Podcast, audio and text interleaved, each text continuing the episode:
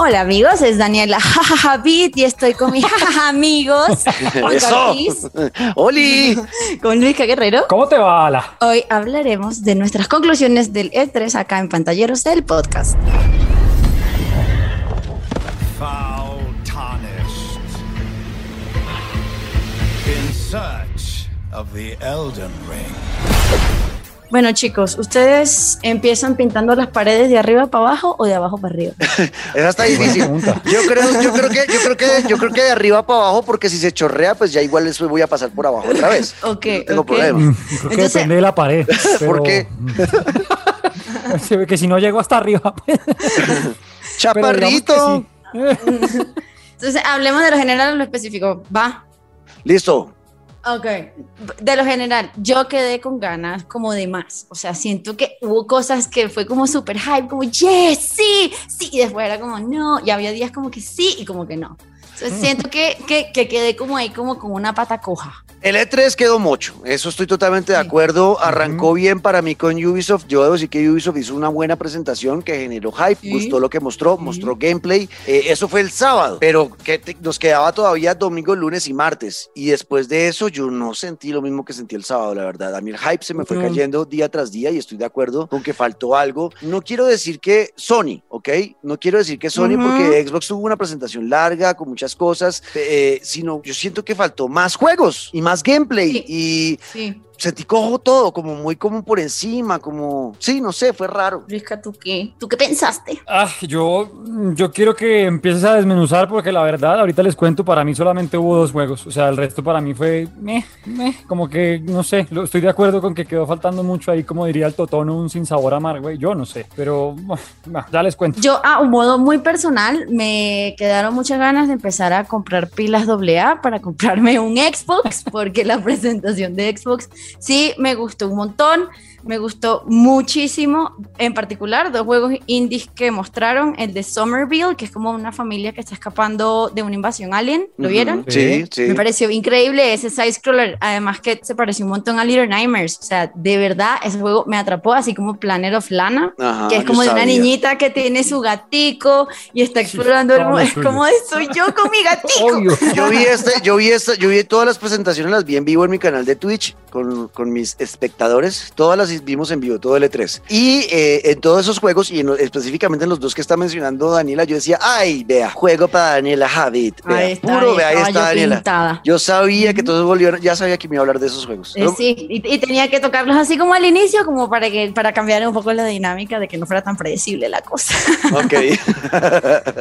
Pero bueno, de ese, ese de los aliens se ve súper bonito. A ver, contémosle un poquito a la gente que no vio. Es un papá y una niña, ¿no? O un niño, es la cosa. Están no, como viendo papá, televisión esposa, niños y perrito, y están viendo televisión y llegan unos alienígenas. y ellos tienen que escapar, pero es todo como en, como en, como en arte casi que noir, ¿no? Como blancos y negros y. Sí, Es y, como- y- y es eso, es un side scroller además. Y no, no dijeron mucho, solo mostraron eso. Y hay una parte específica en la que solamente creo que está el papá con el perrito, entonces quizás ocurre algo como súper trágico con la mamá y con el hijito o hijita, no recuerdo. Ujú. Y quizás eso rompe el corazón, pero a mí me pareció muy, muy intrigante es la palabra. Me Para los, que no saben, para los que no saben qué es side scroller, es los juegos que van de izquierda a derecha, ¿no? O sea, que, que uno tiene que avanzar la pantalla de izquierda a derecha y va avanzando así. Eso, o- Ujú. O, side scroller de abajo hacia arriba, bueno, pero que es de un lado a otro, que como va moviéndose la pantalla. ¿Qué Y más? señor? Le, le, le rescato, le rescato muchísimo la presentación de Starfield con Bethesda. Creo que fue como, miren, aquí está nuestra compra con Bethesda y les pasamos a todos esto para que se sientan diminutos. Me encantó. Además que yo no sabía que Starfield es como la primera nueva franquicia de Bethesda en 25 años. Eso es demasiado tiempo.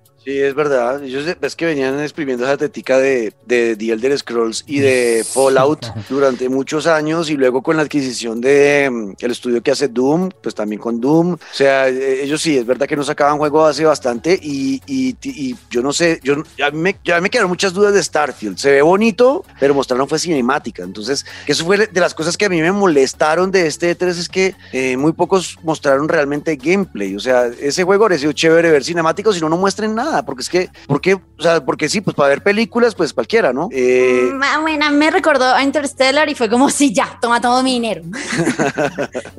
sí, tiene, sí, de la película, tiene como elementos de, de Mm. Interstellar. Tiene pinta de que va a ser un RPG como ya pues saben hacerlo los de Bethesda, los han hecho siempre, Fallout y, y Sí, The sí Scrolls son juegos de rol. Exacto, es un juego de rol en el espacio que no sé si vaya a meter elementos de, de- de- del juego No Man's Sky, no sé si sea como explorar el universo y ver qué pu- o si vaya a tener como una historia realmente lineal, o sea, no sé, nos queda- me dejaron muchas dudas, eso es lo que, lo Hmm. que, lo que quedé pensando, pero bueno, eh, por lo menos en cinemáticas buena pinta tiene.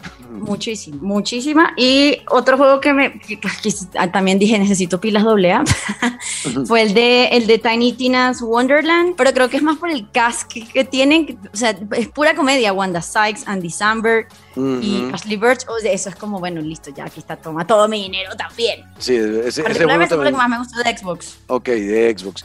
Sí, de Xbox, y creo que fue eso. Y a la gente le emocionó que mostraran más del Halo Infinite, que también viene ya, es Infinite, ¿no? Que se llama. Vi que mucha ¿Y gente se sabe emocionó qué? con eso. ¿De qué? Y por ejemplo, y a eso me refería yo con que me quedo, pues de todo lo que han dicho, en verdad me gustó mucho, pero para mí lo más emocionante fue que se anunció tanto fecha como otro gameplay de Age of Empires 4, porque yo sí soy de la generación del que en el 97 hacía fila en la sala de computadores del colegio para jugar. Pues es que desde el 2005 no salía nada que tuviera con Age of Empires cuando sacaron el tercero. Ujú. Y se ve muy, pero muy guapo lo que se viene con, con, este, con esta nueva entrega, em, que además va a mezclar de todo, no pierde la esencia. Por ahí mostraban a Juana de Arco, a mí eso me emocionó tremendamente. 28 de octubre, si no estoy mal, 28-29 de octubre, Ujú. sale Age of Empires 4. Ya, y yo sé que más de uno de nosotros, como somos de viejos, hola, Sí. está haciendo fila y ya fue safe el, el juego. De acuerdo. Bueno, a mí otra cosa que me emocionó de Xbox fue Forza Horizon 5. Las gráficas, si el 4 ya se veía brutal en la Xbox garra. One, el 5 en la Series X va a ser una cosa pasada gráficamente. O sea, el, el, el- el mapeado de los carros es ya, o sea, el Audi como el se ve el Audi, Audi, el Sí, Porsche, sí, o sea, todo- todos los carros que, que sabe uno que casi que se va a sentir jugando con el carro real. Entonces, eh, esa parte me emociona. Me habría gustado más ver un Forza Motorsport, que dicen que está, está como en trabajo, porque pues a mí me gustan más los simuladores. El Horizon es más arcade, pero, pero bueno, o sea, la pinta buena la tiene. Y bueno, eh, eso fue como el tema de Xbox. ¿Qué más, Dani? Pues que no se note que en esa parte dije, bueno, voy a comer porque ya cosas de carros es como, no, no, no me interesa. sí, total. Creo que, esto- creo que eso es como lo, lo- lo- lo que, lo, lo- lo- lo que rescato de, de Xbox. Verdaderamente quedé muy con, con muchas ganas y, y- y sí, creo que ya logro sentir lo que han sentido por mucho tiempo las personas de Xbox. De, con, con los exclusivos de PlayStation es como todos estos son exclusivos de Xbox y los quiero todos. ¿Qué hago? Total, Pero pues ya. lo han hecho bien. Y el tema del Game Sí. Pass, que sigue siendo pues la locura, ese servicio de, de Xbox está rompiéndola, eh, porque es acceso a muchos juegos, juegos importantes, no solamente indies, sino juegos AAA, por una mensualidad que tengas acceso a todo eso, pues realmente lo están haciendo bastante bien la gente de Xbox. Con su Game Pass, que en el PlayStation Now, pues yo no siento que sea exactamente igual. Realmente en eso están No. pateándole la cola a los de Xbox a PlayStation. Ahí sin nada que hacer. Total, total, total. Luego pasamos a Ubisoft y creo que lo que rescato de Ubisoft, que fue lo que a todos nos dejó con la quijada en el piso, fue el Avatar Fronteras de Pandora, Uf, que se ve increíble. Y a mí no me gustó la película. O sea, para ¿No? mí, no, para mí Avatar quedó para mostrar los televisores 4K en tiendas. O sea, no me gustó nada. De no me gustó verdad. nada. Pero ¿En que creo serio, sí, para nada me gustó. Yo quedé como, ¿qué es esto? Esta gente, ¿cómo es eso que hacen bonding en la cola con un fideo que le sale de la cola? No entiendo. pero, eso me. No, sí, yo creo que ese fue. Sí, sí, toma, toma todo mi dinero también y necesito, necesito dinero. Sí, lo de Avatar fue brutal. Eso fue, eh, así como lo dijo Dani, es jaw dropping. O sea, se le cae uno la mandíbula, ¿no? Es de, de eh, las gráficas como se veían en ese tráiler que mostraron fue brutal. O sea, eh, va a tener elementos súper interesantes de, de estar en ese universo que crearon para la película. eh, fue James Cameron, ¿no? El director de, de Sí. Avatar. Ese, universo, verlo y poder eh, interactuar con él, brutal. Y se viene la dos. O sea, a mí también, sí, el tema de Avatar creo que en Ubisoft fue brutal. No hablaron de Assassin's Creed, ¿no? Que pues bueno, No. ya eso lo vamos a hablar en otro episodio porque ya sabemos lo que va a pasar con Assassin's Creed. Van a hacer un juego online, enfocado al online. Entonces, eh, bueno, pero eso lo vamos a hablar después.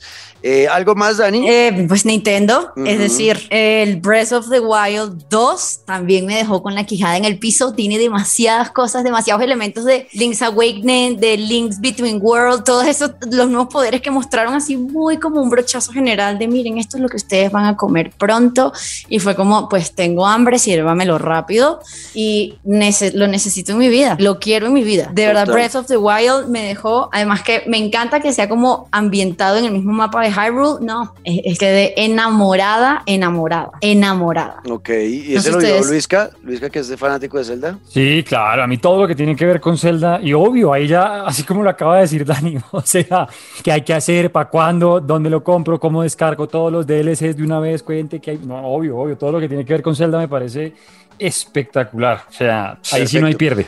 A mí el Nintendo Direct, más allá de, de Zelda, que sé, sé la locura que es para todos, yo no los he jugado, pero bueno, algún día eh, jugaré esos El juegos. colmo, Juan Camilo, de verdad. Total, total, Eh, total. a mí lo que más- el mí- colmo. Deberíamos mí- acá. A mí me chiflaron y ya estoy ahorrando la plata para esos dos juegos. Fueron dos específicos. Uno, el Mario Party Superstars, que Sí, increíble. por fin van a llegar nuevos tableros, bueno, nuevos entre comillas, pero los- a los que tenemos el Super Mario Party de Nintendo Switch, pues serán solamente cuatro tableros para jugar y ya. Y, y sí, o sí, más de 100 minijuegos, esto está chévere, pero el tema de los tableros siento, siento que es lo más divertido de Mario Party y que en el Super Mario Party del Switch solo tuviéramos cuatro, era como, ah, pues pucha, quiero más. Y ahora con lo que anunciaron, que es traer como los mejores tableros y minijuegos de la época del Mario Party de Nintendo 64, actualizado las gráficas de la Nintendo Switch eh, y como lo mostraron, porque mostraron el gameplay, cómo se iba a ver, todo eso. Pues jugar es brutal, online. Es brutal. Y jugar online. Y jugar online, exacto. Eh, bueno, creo que ya el, el Super Mario Party ya se puede jugar online, ¿no? Ya, Ujú. ya, se- ya se está jugando. Pero poder jugar online y jugar con estos eh, mapas que jugábamos cuando éramos niños en la Nintendo 64, pues a mí me chifló. Y el otro es WarioWare. WarioWare también es un juego que ya había tenido episodios en el pasado. Es un juego que tiene un sentido del humor súper negro, cosas muy divertidas. Se va a poder jugar de a dos personas. Eh, son varios minijuegos eh, en los que uno va a hacer, eh, eh, ¿cómo lo dice? ¿Cómo le puede decir uno? Como canalladas, como bromas, como bueno, no sé, no sé cómo decirlo, pero es un juego que tiene un sentido del humor bastante marcado, eh, siendo Wario pues el protagonista, también me pareció divertido y sobre todo porque estoy pensando mucho también en streaming, ¿no?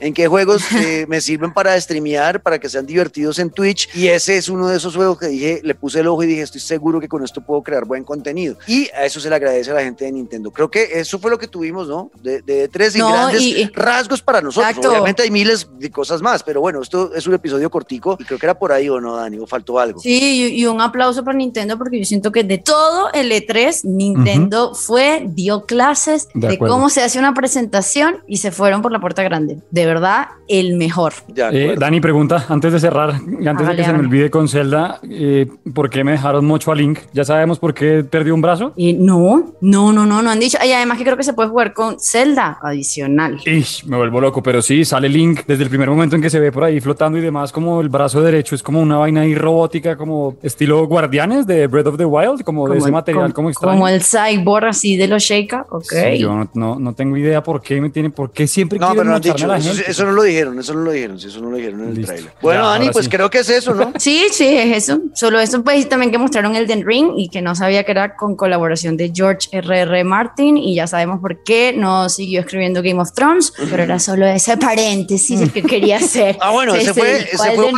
ese, fue- ese juego fue votado el, el el- el- más anticipado del E3, o sea, fue como lo que la gente más me generó hype fue ese juego, que a mí no, porque esto es, de la, de- o sea, es la misma joda de los Dark Souls y todo eso, que es juegos para Sí. sufrir y llorar y, y que lo maten 250 mil veces, entonces pues yo esos juegos no, no trato de meterme mucho porque sufro demasiado, pero sé que Ay, para el universo que fue la locura. Ya sabes que habrá muchas bodas rojas para los entendidos. Entonces, pues eso fue, creo que nuestras conclusiones del E3, ¿sí? Perfecto, sí, así está. Muchas gracias a mis amigos de Daniela Javid. Y esto fue Pantalleros del podcast.